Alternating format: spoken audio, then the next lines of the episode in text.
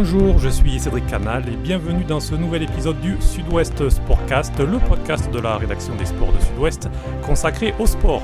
Au sommaire de ce douzième numéro, et oui déjà la préparation mentale dans le sport. Et pour m'accompagner, euh, Frédéric Lahari, chef du service des sports de Sud-Ouest. Bonjour Frédéric. Bonjour. Alors pour aborder en détail ce sujet, nous accueillons un spécialiste, Anthony Mette, docteur en psychologie spécialisé en psychologie du sport et de la santé. Bonjour Anthony. Bonjour. Et je précise, vous êtes aussi formateur et chercheur associé à l'Université de Bordeaux et que vous avez publié plusieurs ouvrages dont Préparation mentale du sportif, Méditer, se concentrer, gagner. Et votre dernier, Le bien-être, ça se travaille, euh, des ouvrages à retrouver aux éditions Vigo. Sud-Ouest Sportcast spécial préparation mentale dans le sport, c'est parti. Alors Anthony, je le disais en présentation, vous êtes donc préparateur mental, euh, une profession dont on entend de plus en plus parler, euh, notamment dans le milieu du sport. Alors est-ce que vous pouvez un petit peu nous présenter les grandes lignes de votre activité? Hmm. Bon, en fait, c'est extrêmement simple. Nous sommes des entraîneurs euh, du mental, du, cerveau. Comme il y a des préparateurs physiques, on fait la même chose qu'eux, c'est-à-dire que hmm, en début de saison ou en cours de saison, on voit des joueurs qui ont des difficultés souvent psychologiques. On fait un bilan avec eux, on évalue leur, euh, fonctionnement euh, psychologique assez global. Euh, en fonction de ça, on met un programme d'entraînement sur plus ou moins longtemps, sur six mois, un an, deux ans. tout dépend de leur profil et de leurs objectifs. Et on s'entraîne concrètement, du coup, des fois au quotidien et des fois de façon plus, plus hebdomadaire ou plus, plus large sur cette durée-là. Voilà. Mais c'est vraiment une démarche d'entraînement. Comme on a une démarche d'entraînement physique, on va maintenant s'entraîner mentalement. Parce qu'on considère que le mental a un impact vraiment important sur les performances sportives et sur la progression juste sportive. Donc on va s'entraîner euh, à ça. Vous travaillez individuellement avec les sportifs ou, ou ça peut vous arriver de travailler collectivement? Alors, pour ce qui est de mon cas perso, je travaille quasi que en individuel, c'est-à-dire que je vois les sportifs individuellement au cabinet euh, ou sur Skype pour les sportifs pro qui sont jamais là ou toujours en déplacement. Euh, donc souvent en individuel, voire quasiment qu'en individuel, qu'il soit d'ailleurs en sport co ou individuel, ça ça change rien. Euh, après, on peut travailler aussi en collectif, qui est plus touchy. Mm. ça va dépendre de la demande des managers, des clubs et de la structuration de l'équipe euh, qui fait la, demande ou comment c'est structuré, on va dire, en interne. C'est possible. C'est par contre moins efficace, concrètement, parce que du coup, on est moins adapté à chaque joueur, à chaque profil, donc on est moins précis dans ce que l'on fait. Et puis, il y a toujours des joueurs qui trouvent ça pas intéressant, qui sont moins, moins dans le projet, et donc pour qui ça fonctionnera moins. Mais les deux options sont, sont possibles c'est plutôt une démarche individuelle alors de, du sportif de, de, se préparer mentalement plus que euh, on voit quand même de plus en plus de clubs qui, qui l'intègrent euh, collectivement. Comment, comment ça fonctionne? C'est le joueur qui vient vous voir? Comment vous, vous allez les voir? Comment ça fonctionne? Il y a plusieurs options. En fait, quand j'ai démarré il y a maintenant 10 ans, euh, alors à l'époque, très souvent, c'était les médecins de clubs qui m'envoyaient les joueurs il repérait chez tel joueur un problème de stress ou d'anxiété ou de je ne sais quoi, de blessures, etc. récurrentes ou qui, euh, qui avaient des conséquences sur leur reprise. Et il me disait voilà, euh, faut que tu le vois, etc. Ou je t'ai envoyé tel joueur parce qu'il y a tel souci. Euh, maintenant, ça a un peu changé. Les médecins jouent moins ce rôle-là parce que les joueurs font plus la, démarche individuellement, donc viennent de leur plein gré. Euh, ce qui est mieux concrètement, parce que du coup ils ont plus de motivation et plus d'intérêt à, enclencher un vrai travail et un vrai changement. Donc c'est plutôt eux qui font la démarche. Tous ne sont pas intéressés. Beaucoup ont peur de faire ce travail-là, notamment les plus anciens joueurs ou ceux qui sont déjà un peu, on va dire, euh, déjà avancés dans leur carrière.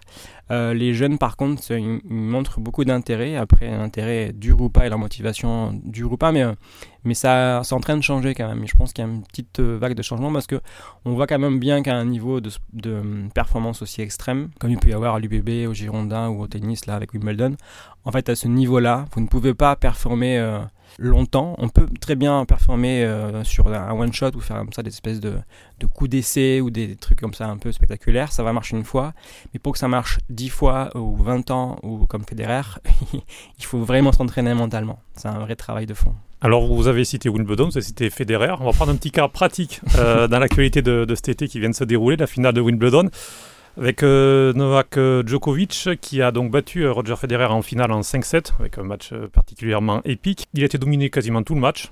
Hmm. Il a été assez impressionnant dans les tie-breaks. Est-ce que vous, avec votre, votre œil de, voilà, de, spécialiste mental, comment vous, vous jugez ce, cette rencontre et cette façon dont Djokovic a réussi à renverser Federer sur les moments clés? Moi, c'est un très bon exemple. Je vais prendre celui-là, puis du coup aussi Roland Garros, parce que du coup, Mhm. ça, fera, ça fera le complément. Vous aurez la version des joueurs euh, qui bossent et ceux qui bossent moins spontanément. Mhm. Alors, pour Roland Garros, je vais prendre des cas de, sans dire les noms, mais vous pourrez les reconnaître, des cas de joueurs qui bossent moins spontanément, en fait, euh, français, et qui ont expliqué après leur défaite qu'ils avaient déjà anticipé la victoire, et que du coup, euh, plus de, de paillettes, plus d'argent, plus de tout ça, et plus de public aussi, et donc ils étaient déjà, on va dire, dans la projection de si je gagne. Oui. Grave erreur, mais erreur inévitable. C'est-à-dire que le cerveau va forcément anticiper la, défaite et la victoire quand on approche d'une fin de, match ou d'un- d'une fin de set. On est déjà dans, dans l'anti- dans l'anticipation.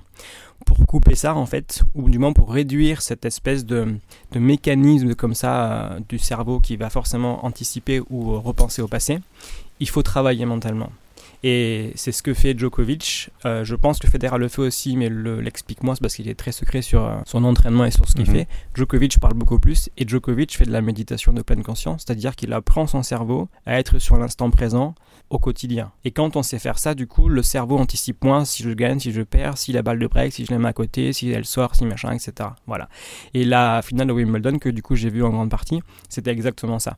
Là, là où Djokovic est très fort, c'est mentalement. En fait, il a, il a un sang-froid euh, qui est limite stupéfiant et une capacité à, peut-être pas à rester calme, parce qu'en plus on voit que ça bouillonne vraiment, euh, qu'il est prêt à péter la raquette assez souvent, mais par contre il a une capacité à se reconcentrer et à être sur l'instant présent dans les moments clés, donc les tie-breaks euh, c'était flagrant, et la fin de match qu'il a gagné euh, avec des petits miracles, ça joue sur trois points en fait à la fin, hein. c'est les trois Oui. points qu'il met qui font qu'il gagne, mais euh, donc c'est ça, c'est vraiment un joueur qui s'entraîne mentalement, et la différence au tennis entre les, les 10 meilleurs mondiaux et euh, les autres, elle est beaucoup sur ça en fait, vraiment. Parce qu'ils savent tout jouer au tennis, hein, par rêver, ils ont tous une technique euh, et un talent euh, assez phénoménal.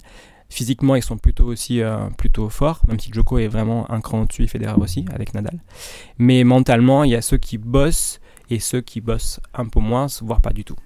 Moi, ce qui m'a frappé dans, cette finale que j'ai vue en entier, c'est, je sais pas si c'est le bon terme, mais c'est l'endurance mentale, en fait. Je crois qu'il a fallu attendre peut-être le dernier set pour voir un petit signe de frustration de, Djokovic qui a, qui a tapé sur la, chaise de l'arbitre. Il a pris un avertissement. D'ailleurs, Federer n'a quasiment rien montré, à part, euh, je crois, sur un retour facile qui, qui rate. Et euh, j'imagine que ça fait partie du travail de. C'est un travail énorme. Vous disiez, c'est, c'est comme la préparation physique. C'est, en- c'est presque pareil, c'est de l'endurance. Comment, com- c'est, c'est- ça qu'il faut travailler aussi. C'est exactement ça. Pour ce sport-là, c'est exactement ce qu'il faut travailler. De toute façon, en tennis, euh, moi je bosse avec plein de sports différents. Euh, je pense qu'en tennis et sûrement aussi en golf, c'est les sports que je vois où il y a la plus grande concurrence. Les joueurs, euh, ces, trois-là, Nadal, Federer et Djokovic, sont arrivés à un niveau de performance qui est exceptionnel, que je sais même pas si on arrivera à retrouver un jour, parce qu'ils sont euh, excellents sur le plan physique, technique, tactique et mental. Vraiment, tout est au sommet, donc il y a quasiment plus rien à, travailler.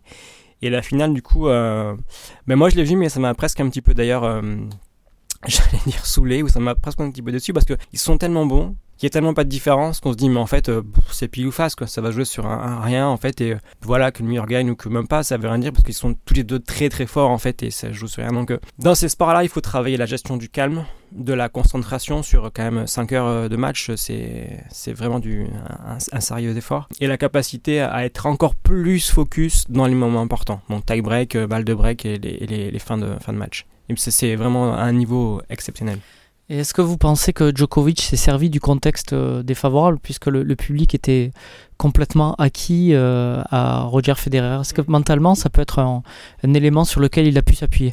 Alors ça, il a dit hein, en entretien qu'il avait justement été servi un peu des, des, des hurrahs vers Federer pour justement lui euh, retravailler et entendre Djokovic euh, à la place de Federer. Alors s'il le dit, c'est sûrement vrai.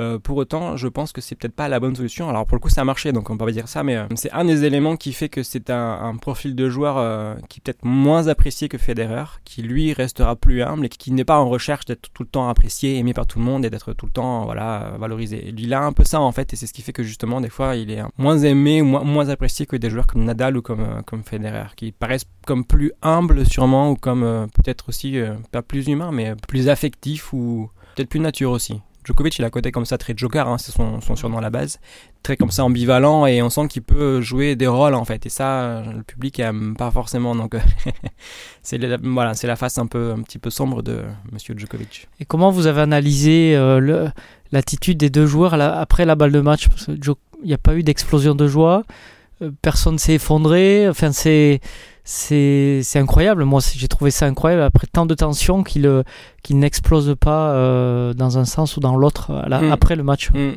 Ça, c'est fou en fait. Mais après, c'est aussi leur âge, l'expérience, le fait qu'ils aient déjà gagné plein de grands sûrement, et qu'ils savent très bien qu'ils ont joué à un tel niveau, en fait. Bon, s'ils gagnent, euh, je pense qu'ils seraient ravis. Hein. Federer, quand même, était, quand même, je trouvais, très marqué après, plus qu'habituellement, et, et on sentait vraiment que c'était un cœur et qu'il était vraiment, vraiment déçu de, peut-être plus d'avoir raté les points importants que d'avoir euh, perdu le match, parce qu'il sait très bien que s'il avait, je pense, euh, gagné ces points-là, c'était plié. Mais, euh, mais oui, ils sont, à, ils sont à un niveau de, de performance qui est tel qu'ils sont forcément contents, c'est une joie extrême, mais ils savent aussi la contenir en fait. Donc ça peut des fois avoir l'air surprenant en effet. Mais c'est vrai que Raphaël Nadal, à chaque fois qu'il gagne Roland Garros, pour le coup, il s'effondre sur la terre battue. Mm. Il, est, il est beaucoup plus expressif. oui. Il est plus sanguin, en effet. Vrai.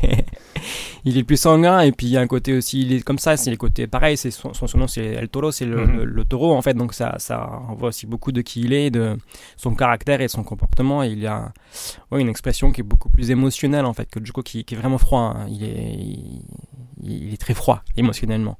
Federer l'est aussi. Hein. D'ailleurs, c'était marrant de voir le, non pas dans le, dans le match le comportement de Federer qui est toujours un peu le même, mais de voir par contre son staff dans les tribunes. Alors ça, ça m'a vraiment vraiment percuté parce que j'ai vu sa femme qui du coup était euh, en pleine émotion, qui était en train de, de, quasiment de prier, je crois, euh, sur les balles importantes. Mm. Et son père qui était mais d'un calme olympien. Je me suis dit ok, quand même, génétiquement, il y a un petit truc qui est là. On voit bien qu'il a, il a quand même son profil là de son papa qui est très calme et qui, qui prend ça avec une coolitude euh, extrême. Et on se dit, ok, il y a quelque chose quand même qui, est là naturellement, que c'est pas, pas que du travail. Il y a une grande part de travail, mais il y a aussi une part de dîner chez ces joueurs-là. Alors, euh, je vais utiliser une citation de Patrick Mouratoglou pour changer de sport, paradoxalement. Euh, il a dit donc que 90% des joueurs ne sont pas capables euh, d'être numéro 1 mondial. Je regarde leur quotidien et je te le ils ne veulent pas être numéro 1. Mm. c'est pour un peu appuyer ce que vous disiez, c'est-à-dire c'est faire l'effort au quotidien. Mm. et je vais rebondir sur Thibaut Pinot, qui, donc cyclisme, qui avant le départ du Tour de France a eu cette confidence dans l'équipe. Euh, je sais que si je gagne le Tour de France, je n'aurai plus cette vie-là. Est-ce que j'ai envie de changer de vie? C'est le rêve de tout coureur, mais ça implique des inconvénients. Le Français qui gagnera le Tour, ce sera une star. Est-ce que j'ai envie d'être une star? Non. Pourquoi? Parce que ce n'est pas moi, ce n'est pas mon caractère. Ce que j'aime, c'est être tranquille dans ma maison avec mes animaux. C'est ça mon truc. Quand on lit cette citation, donc très franche, est-ce mm. qu'on se dit Thibaut Pinot ne gagnera jamais le Tour? Parce qu'il fait partie des 90% des joueurs qui, enfin, pour le coup, des coureurs qui peut-être n'en sont pas capables Ouais, euh, Joker. je le connais pas assez Pinot pour vous dire vraiment s'il peut ou pas faire ça, mais par contre, je peux vous dire que la phrase de Mouratoglou, je la signe euh, telle qu'elle est. Mhm. Et même moi, je serais euh, pas à 10, mais à 5%. Mhm. Voire même pour moi des fois. Parce que pour être à ce niveau-là de performance, dans tous les sports, hein, c'est pas que le tennis, mais dans ce niveau-là de performance, c'est-à-dire être un Riner, être un, Djokovic comme on a vu, un, Michael Jordan ou un Tiger Woods, c'est euh, ouais, c'est même pas 1% en fait ce sont des joueurs exceptionnels et qui ont un profil euh, évidemment physique déjà très en place et très, équilibré et très bon tout petit, mais qui ont aussi un profil psychologique très particulier avec une ambition euh, absolument folle depuis tout petit. Moi, j'ai eu des gamins qui m'ont dit à 5-6 ans, je voulais, je être champion, du monde. À 5-6 ans, mais personne ne pense à ça en fait. Quand tu es au CP ou même pas maternelle, tu penses pas à ça. Ben, eux, ils avaient déjà ce rêve-là en fait parce qu'ils avaient vu la télévision, les JO, les machins, et qu'ils voulaient faire comme lui à la télévision. Et euh, donc ils ont cette espèce de profil-là, plus un ensemble de choses autour, un sang-froid, un calme, une gestion du stress, une concentration, une intelligence euh, vraiment qui est hors du commun, et euh, une capacité à faire des efforts aussi qui est hors du commun. Le côté paillettes et strass, tout ça, c'est peut-être pas le plus important, parce qu'on peut très bien être une sorte de moine ou de d'hommes qui aiment dans les bois ou qui aiment tout seul en fait tout en étant champion du monde. J'ai des cas je pouvais dire qui sont comme ça. Mais par contre il faut adorer euh, le travail. Il faut être dans le goût de l'effort permanent. Il faut euh, avoir une ambition décuplée et il faut faire des sacrifices qui vont faire que vous allez être tout le temps à la marge des autres que vous allez être tout le temps repéré comme un peu le fou ou un peu le mec qui est, qui est spécial. Et il faut assumer ça. Et ça c'est pas donné à tout le monde. Loin de là Donc 10% c'est généreux. En tennis, c'est même moins que ça, je pense vraiment. C'est. Et on peut sûrement appliquer ce pourcentage pour le coup, par exemple au Tour de France, puisqu'on voit que finalement le nombre de coureurs euh, qui au départ ils sont 180 euh, et puis finalement il y en a quoi? Il y en a 3-4 qui peuvent le gagner le Tour de France Exactement. qui sont prêts. Euh, Exactement. Après ça ne veut pas dire par contre qu'on peut pas passer pro avec ça. Hein. Mhm. Par exemple si vous lisez le bouquin de l'ancien coach de Michael Jordan, dont j'ai oublié le nom, enfin un préparateur physique de Jordan, dont j'ai oublié le nom, lui il vous explique qu'il appelle ça les, les nettoyeurs. Ce sont les joueurs qui rentrent dans une salle, qui balayent tout, qui, qui laissent le champ vide pour eux parce qu'ils tracent devant comme, comme, euh, comme s'ils étaient seuls en fait. Voilà. Et ce qui est autour, ça ne les intéresse pas. Donc ils ont une sorte comme ça de capacité à virer tout le monde, à faire des choix clairs, tranchés, à, à prendre des risques et à, à ne penser qu'à leur projet. Et votre avis, ils n'en ont rien à carrer, vraiment. à part si tu es l'expert dans tel domaine, mais sinon, ça ne les intéresse pas. Et ces profils-là, moi j'en ai croisé un en 10 ans dans toute ma carrière. Euh, peut-être deux, mais l'autre c'est un peu plus bancal. C'est une fille. Euh, euh, donc un seul, donc c'est vraiment très très peu. Et par contre, quand je travaillais à l'UBB, il y a plein de joueurs. Vous avez à l'Union, vous avez l'Union, à Toulouse, tout ça. Les équipes sont à 30, 40, 50 joueurs des fois dans l'effectif. Et très peu ont ce profil-là, voire quasiment aucun. Donc on peut passer pro en ayant des capacités physiques hors normes ou des techniques, etc. Mais le niveau au-dessus, c'est-à-dire le meilleur joueur du monde ou le numéro 1 ou le mec qui gagne euh, tous ses combats depuis, euh, depuis 8 ans, ça c'est autre chose, c'est une autre dimension. Justement, vous, vous parlez, bon là on parlait de l'exception, on va mm. parler peut-être plus de, de, de, votre travail euh, plus, mm. plus quotidien. quand, vous, quand un sportif vient vous voir, quand, quand, vous commencez à travailler avec un sportif, comment vous procédez? Vous faites un, état des lieux en, quelque sorte? Vous, Comment, comment, comment vous fonctionnez Je fais exactement ça en mm. fait. C'est-à-dire que mon, mon, travail au départ, c'est de comprendre euh, le fonctionnement et le profil du joueur.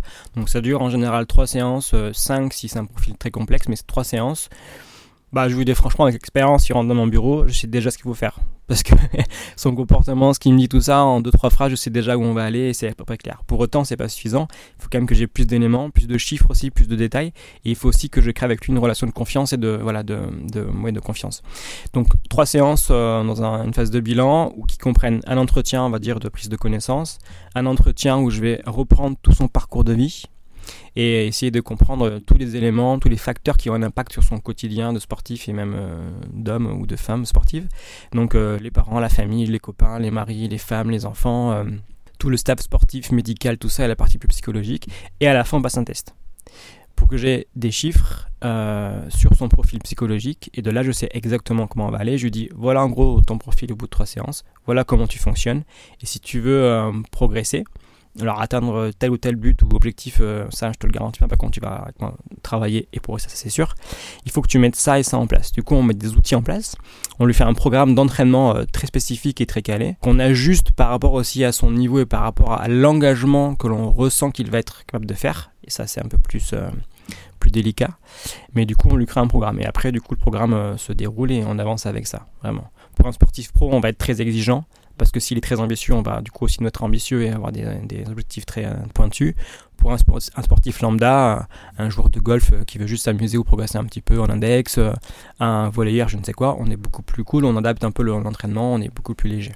Justement, on parle dans, le cliché qu'on a de la préparation mentale, c'est aider à être motivé. Mais j'imagine que c'est déjà que c'est beaucoup plus complexe que ça, et que ça peut être aussi aider à se relâcher, à avoir peut-être des idées euh, un peu moins noires, avoir une gestion du stress euh, moins importante. C'est le, champ est vaste, j'imagine. exactement. En fait, le champ est vaste et en même temps, il est, il est tellement, des fois, je dirais, répétitif que, en fait, je peux vous l'expliquer. En fait, la plupart des joueurs que je vois, qu'ils aient 10 ans, 15 ans, 30 ans, 50 ans, et qui jouent à un niveau pro ou à un niveau amateur, c'est quasiment toujours la même chose.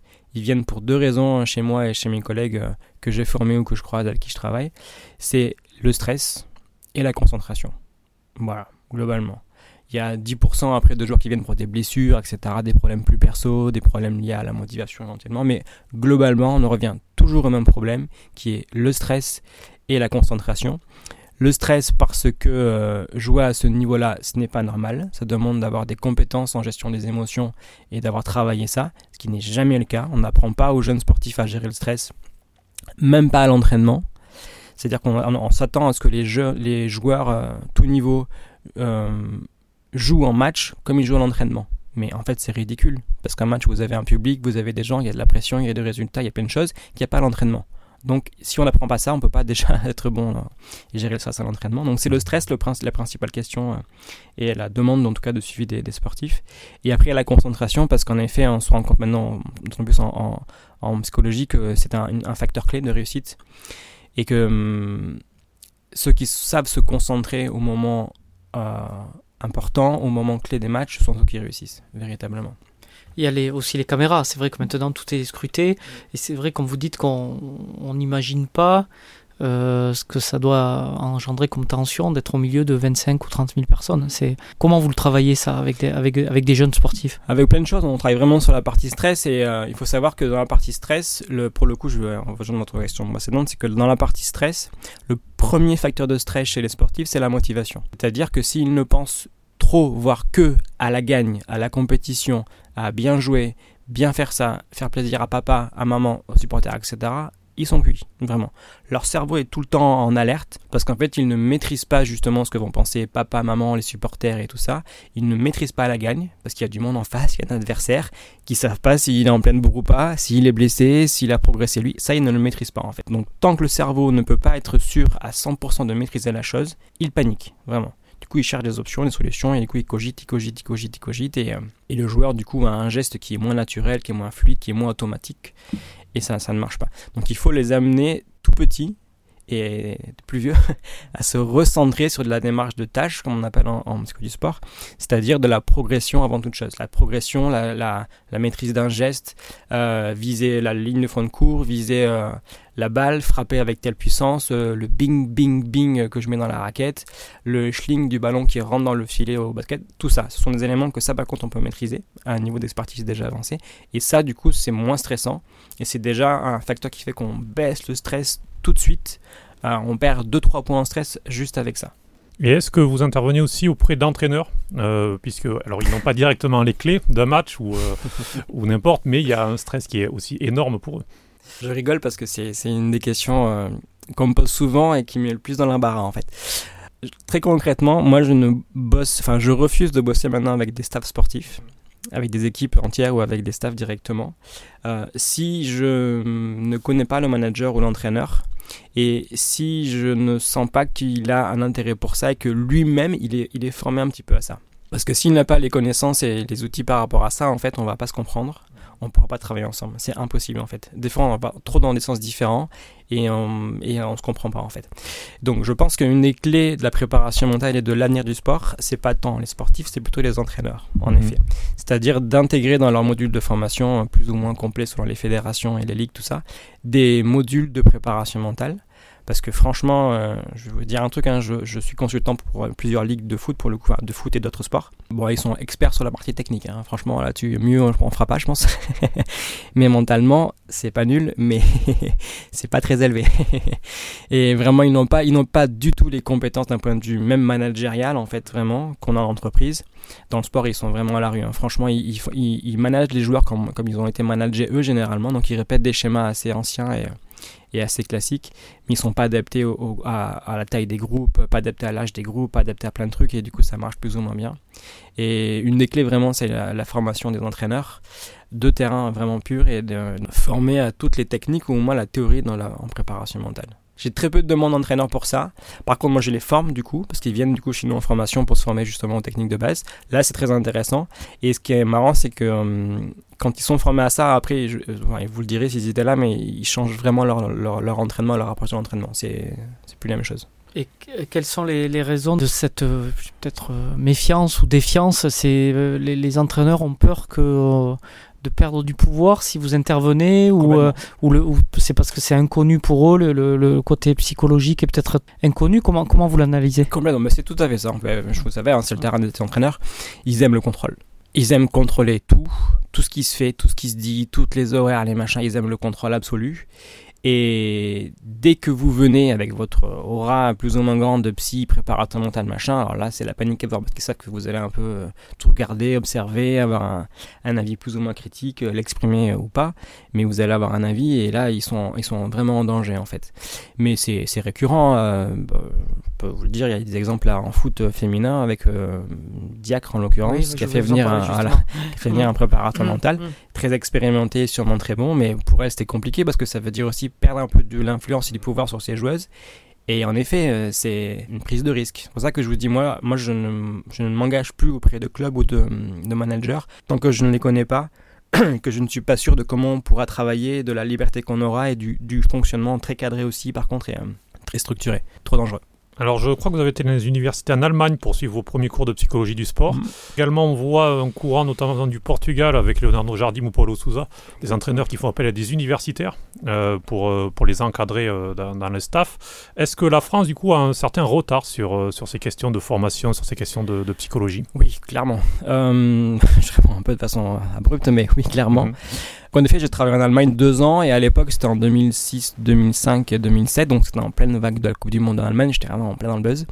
Et il y avait euh, Klinsmann euh, à l'époque qui lui rentrait des États-Unis et qui avait du coup fait des formations comme ça en, en psychologie. Alors pour le coup, un poil ésotérique et un poil poussé sur Bouddha et sur. euh, sur le, le côté mystique, qui a effrayé quelques joueurs et qui a été un peu loin des fois.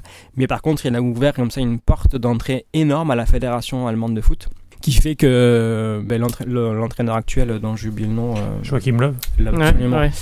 euh, fait toujours ça. Il a, il a, il est suivi, enfin, il a un- dans son staff un, un psy du sport. Euh, la fédération bosse avec des psys du sport, fait de la prévention sur toutes les questions liées à, à la, la dépression, à l'anxiété auprès des joueurs. C'est vraiment très en place. Et là-bas, ils sont très ouverts. Mais il y a mieux que ça encore. hein. Si vous allez dans les pays du Nord, en Suède, euh, Danemark, euh, tout ça, euh, la plupart des équipes euh, pro ont tous des un voire des préparateurs mentaux ou psy du sport pour plusieurs démarches. Encadrer les jeunes footballeurs pour la prévention, l'accompagnement scolaire, psychologique, tout ça. Et une démarche plus de performance liée du coup à l'équipe et au fonctionnement individuel. Donc c'est une autre démarche. En France, on est beaucoup dans l'aspect théorique, moins dans l'aspect pratique. Donc il y a des cours de psycho du sport et préparation mentale en STAPS notamment. En fac de psycho, c'est beaucoup plus rare. Il y en a à Bordeaux parce qu'ici on a euh, des bons chercheurs en psycho du sport, mais sinon c'est très rare. Donc c'est plutôt en STAPS. Mais dans ce qui est de de l'intégration du domaine de, on va dire mental dans le sport, on est vraiment très très très en retard, hein, vraiment. C'est simple, hein, regardez en, en Ligue 1, euh, si je vous demande de me citer un club euh, vous savez qu'il y a un préparateur mental, ça va être compliqué. Euh, en top 14, euh, ça va être compliqué aussi. Et après, il y a quelques cas par-ci par-là. Il y a quelques joueurs qui parlent. Donc, j'ai vu l'autre jour des nageurs qui ont beaucoup parlé euh, de ça. Ils en ont un qui est assez connu, du coup, à Marseille, euh, qui travaille depuis longtemps. Euh, mais c'est finalement assez rare, en fait. Alors que quand on me demande ça, je dis, vous savez, nous, en fait, en, en tant que préparateur, formateur, ce que j'ai en tête, c'est un peu le fonctionnement et l'historique des, préparateurs physiques, qui à 30 ans étaient totalement inconnus et c'était ce les coachs qui faisaient ça, les entraîneurs qui faisaient ça. Puis ils se sont structurés, ils ont expliqué comment ils travaillaient, ça a marché, etc. Et maintenant, tous les clubs ont 2, 3, 4, 5 préparateurs physiques, en fait. Voilà, nous, on ne sera pas, autant, mais, mais l'idée, c'est qu'au moins chaque club euh, pro, Ligue 1, Ligue 2, euh, Top 14, tout ça, ils aient un, un référent psy par club qui après puisse déléguer. Mais euh, en ne faisant pas ça, en fait, on, on- on se met vraiment en retard et en recul par rapport à d'autres euh, d'autres nations ou d'autres sports qui, pour le coup, eux, on l'ont compris et travaillent ça de façon vraiment intensive et, et, et coordonnée. Oui, les All Blacks, notamment, je crois, ont, Mm. ont pas mal d'avance dans, le- dans Mm. le rugby. Ça fait une bonne 10-15 ans qu'ils Exactement. qui sont qui travaillent beaucoup là-dessus et euh, qu'ils ont accepté euh, effectivement le, ce- ce- cet aspect-là de, de la, de la préparation. Mm. Et quels sont les axes de recherche ou de ou de progrès dans la préparation mentale? Sur quoi vous on travaille mais Scientifique, scientifiquement. Ouais, ou, euh, scientifiquement. Alors, il y, a- il y a des actes qui sont très, très, très en place, enfin, qui sont en ce moment très étudiés. C'est tout ce qui est donc lié à la, à la concentration, à l'attention en général. Donc, le travail sur l'instant présent, qu'on fait aussi en médecine maintenant ou beaucoup en psychologie générale. Et je pense qu'il y a un axe qui va être euh, maintenant aussi très étudié, ça va être la récupération. C'est-à-dire que si on est sur des carrières longues, ou du moins dans une stratégie de carrière à long et moyen terme, il va falloir travailler la récupération. Donc tout ce qui va être lié du coup à, l'anxiété au quotidien, au stress au quotidien, au sommeil qui est très très important et à la blessure. Je suis choqué en fait des fois par ça, par la blessure, parce que du coup je suis quand même à la base psychologue, donc j'ai une démarche quand même assez centrée sur le soin, sur la santé. Et je suis, je suis toujours choqué de voir euh, qu'il y a des joueurs qui se blessent, ça va durer 6 mois, 1 an, et qu'on ne leur propose rien. Ils sont tout seuls. En général, Voilà. ils le disent, ils sont tout seuls. Ils sont tout seuls. Ils voient le médecin, mais les médecins ils font leur taf, euh, ça va vite, et puis ils ont d'autres patients, donc ça, ça tourne assez, assez rapidement.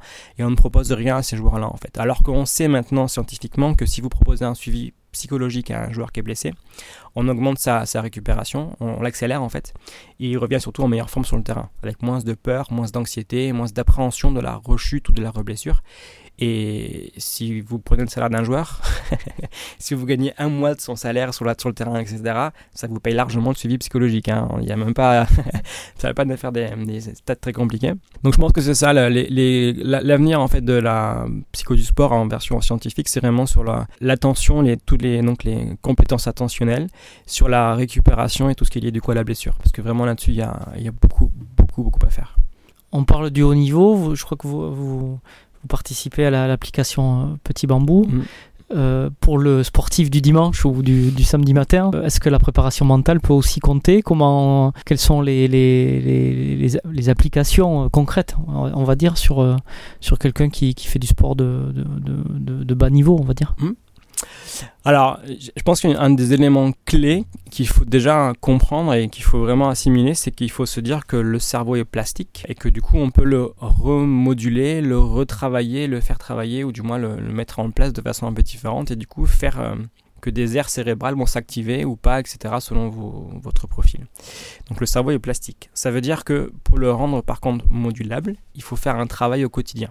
En préparation mentale comme en suivi psycho, hein, ce qu'on fait maintenant marche de mieux en mieux mais ça marche encore mieux si on fait un travail au quotidien. Et l'outil qu'on a trouvé en ce moment qui fonctionne très bien, c'est la méditation.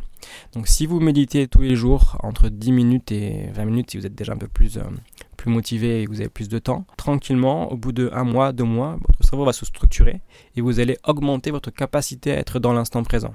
Donc vous serez moins stressé, moins anxieux, vous allez moins vous projeter tout le temps et tout le temps dans l'anticipation, et vous allez surtout moins ressasser le passé et les choses qui vous ont énervé ou qui vous ont un petit peu déçu. Donc juste avec ça, on arrive à, travailler du coup le, quotidien et à, rééquilibrer un peu le, cerveau du coup de chacun, ce qui a des conséquences sur le travail, sur les relations humaines, sociales et aussi dans le sport. Donc si vous pratiquez un, petit sport à un petit niveau, en fait ça n'a aucune importance, ce qui compte juste c'est votre façon de le pratiquer et c'est ce que vous allez en retirer en fait, ce que ça va vous apporter. Et ça, la, la méditation, ça, sert à ça. Et ça marche très bien. Même moi, je suis le premier surpris. hein. Quand j'ai commencé, je, me disais, mais c'est déjà le terme méditer est un peu, était pour moi un peu ésotérique, donc me dérangeait un petit peu. Sur moi, ça a marché euh, tout de suite et assez radicalement. Et sur les patients, la même chose. Je me suis dit, mais quand même, c'est assez fou. Et donc, ça marche vraiment très bien. Par contre, ça marche si c'est régulier et si c'est respecté en termes de, de temps et de, voilà, de, quasiment comme une routine du quotidien, comme on prend un petit déj ou qu'on boit un café à 10 heures, etc. Si c'est comme ça routinier, ça, ça structure le cerveau et la, la qualité d'instant présent. Et vous pensez que le sport peut aider aussi au... On on parle beaucoup maintenant de sport euh, en entreprise ou de sport euh, santé, peut aider aussi à- au bien-être et, euh, et à l'efficacité aussi du, au travail. Vous Oui, pensez oui, que c'est une... clairement. Ben, beaucoup de travaux euh, qui sont faits justement en STAPS, en, en fac de, de, de sport, euh, étaient sur ça à la base. C'est-à-dire on cherchait à, vérifier, à, à, à mesurer le bienfait de, du sport sur des aspects psychologiques, de santé ou même médicaux. Donc on sait que ça marche sur plein de choses et que c'est très efficace. Maintenant, ce qu'on fait, c'est un, un petit peu différent. C'est que par exemple avec Focus Consultant, pour qui je travaille et que j'ai cofondé, on, on est dans une démarche de proposer aux entreprises et aussi au personnel soignant euh, la démarche qu'ont les sportifs. C'est-à-dire un petit peu de sport, mais aussi beaucoup de méditation et beaucoup de gestion du stress, beaucoup de tout ça. Parce que les sportifs, mine de rien, euh, ils apprennent beaucoup grâce au sport. Ils apprennent beaucoup sur l'humain, sur les autres, sur la gestion en groupe, enfin la, vie en groupe, et sur la gestion du stress perso et sur ces éléments-là. Et du coup, on essaye maintenant de, de prendre ce que les sportifs font et de l'adapter à l'entreprise, au travail, et du coup de, de faire que chacun puisse euh, progresser en fait sur soi et trouver une sorte d'équilibre et de bien-être euh, un peu plus, euh, je dirais pas naturel, mais un peu plus simple au quotidien. Euh, dans l'ouvrage euh, Préparation mentale du sportif, vous racontez euh, votre enfance au début du livre. Sur, vous étiez inscrit au, judo à l'âge de 8 ans sur les conseils de médecins. Est-ce que vous étiez un petit peu trop timide? Une expérience qui a été compliquée à vivre pour vous. Et vous racontez que en fait, vous vouliez être le premier, deuxième ou perdre. Ce n'était pas envisageable. vous aviez une peur folle à l'idée de ne pas gagner. Et du coup, vous avez arrêté assez rapidement le judo parce que c'était euh, voilà, c'était finalement euh, trop, trop douloureux, enfin frustrant pour vous. Euh, bah, avec le recul, quel conseil vous donneriez aux parents qui ont bah, peut-être un enfant qui est dans le même cas, qui est trop compétiteur? Bah, J'étais le cas parfait du jeune doué, mais très stressé aussi, mhm. en fait, par, justement le fait de, penser trop à la gagne et trop à, être numéro un, ce qui n'a à 8 ans absolument aucun sens, mais, mais pourtant pour moi ça n'avait à l'époque. Je leur dirais en fait aux parents de que c'était pas normal d'avoir un, gamin qui stresse, qui vomit avant les compétitions, qui panique devant un examen oral, devant des situations sociales, etc. C'était pas normal en soi, à ce niveau-là en tous les cas. Donc il faut le prendre entre guillemets au sérieux, il faut aller consulter quelqu'un. Et pour ça, il faut pas hésiter à aller voir un, préparateur mental ou un psy du sport parce que lui il est rodé à ça en fait. Et ce qui pour les parents va paraître quelque chose vraiment de d'ingérable ou sans solution, lui, il aura plein de solutions à vous proposer, il sera vite euh, régler, la situation. Et ça se travaille très vite, en fait, vraiment. Donc, c'est ces exemples-là qui sont quand même assez euh, percutants, je pense que ça arrive à plein de parents. Mais il faut par contre euh, le prendre intelligemment, donc faire appel aux gens qui sont vraiment, pour le coup, experts dans ce domaine-là, en fait. Eh bien, merci Anthony pour votre regard et vos explications. je crois d'ailleurs que vous allez sortir bientôt deux nouveaux livres, c'est ça? En 2020, si tout va bien. D'accord. eh bien, on suivra ça avec attention. Merci Frédéric d'avoir été avec nous. Merci. Et puis merci à vous de nous avoir écoutés. On espère que ce numéro et les précédents vous ont plu. N'hésitez pas à partager vos impressions sur notre adresse podcast.sudouest.fr et en notant le Sud-Ouest Sportcast. Vous pouvez d'ailleurs retrouver cet épisode ainsi que tout le catalogue podcast de Sud-Ouest, musique, vin, cyclisme, rugby, coulisses de l'info, etc., etc. sur notre site, sur notre page Pipa, Spotify, Deezer, YouTube, mais aussi euh, les applications podcast iTunes ou encore Google Podcast. Il me reste à vous souhaiter un très très bel été et à vous dire à bientôt. Ciao ciao